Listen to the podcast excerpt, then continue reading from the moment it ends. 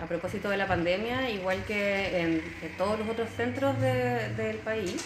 hemos visto que hay un gran aumento de las consultas en la urgencia tanto infanto-juvenil como en la urgencia adulto por conductas suicidas y que además no tiene que ver solamente con una situación como del número, sino que además hemos visto que hay mayor complejidad de, la, de las conductas y las patologías que se asocian a ellas. Habitualmente estábamos acostumbrados a ver muchas conductas eh, suicidas en relación a trastornos depresivos o trastornos adaptativos, pero actualmente también vemos un aumento de otras patologías consideradas más graves como trastornos afectivo bipolar, eh, trastornos psicóticos, trastornos de conducta alimentaria. Y yo diría que quizás como una tercera cosa que, también complejiza harto la situación es que hemos visto eh, que hay muchas dificultades a, a nivel de las redes eh, de apoyo y familiares, aumentando la disfunción familiar en, en muchas situaciones que empeoran la sintomatología de salud mental.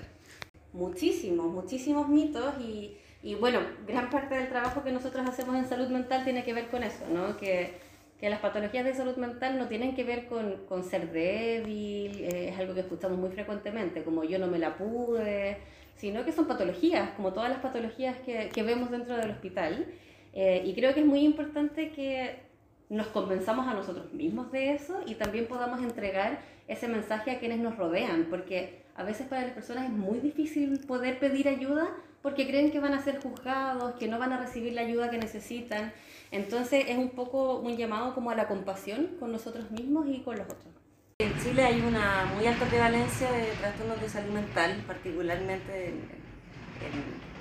digamos, es uno de los países de Latinoamérica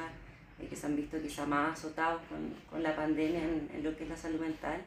Eh, y los cuadros justamente ante la crisis sanitaria se han agudizado, así que como equipo eh, de salud mental lo que nos ha tocado es mucha intervención en crisis eh, y un poco apagar los incendios respecto de eh, bueno, muchos malestares que venían ya de tiempo y que dadas las condiciones y las fallas digamos ambientales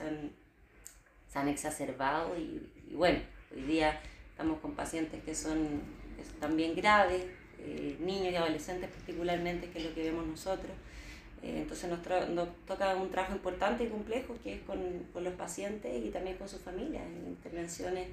eh, individuales, pero también un trabajo en red importante de activar las redes que hoy día es algo, digamos, que, que también está difícil la pandemia. Así que de eso se ha tratado un poco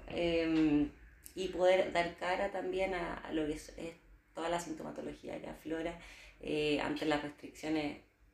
propias de una pandemia, que son, bueno, eh, el aislamiento, eh, ¿verdad? La, la, dificultad para desplazarse, para contactarse con otros, ¿verdad? El contacto físico, las clases en el caso de, de, los chicos, como la privación de instituciones que son súper importantes en, el desarrollo de la infancia. Entonces, bueno, todos eso, esos escenarios eh, son los que tratamos como un poco de, de poder ir acompañando.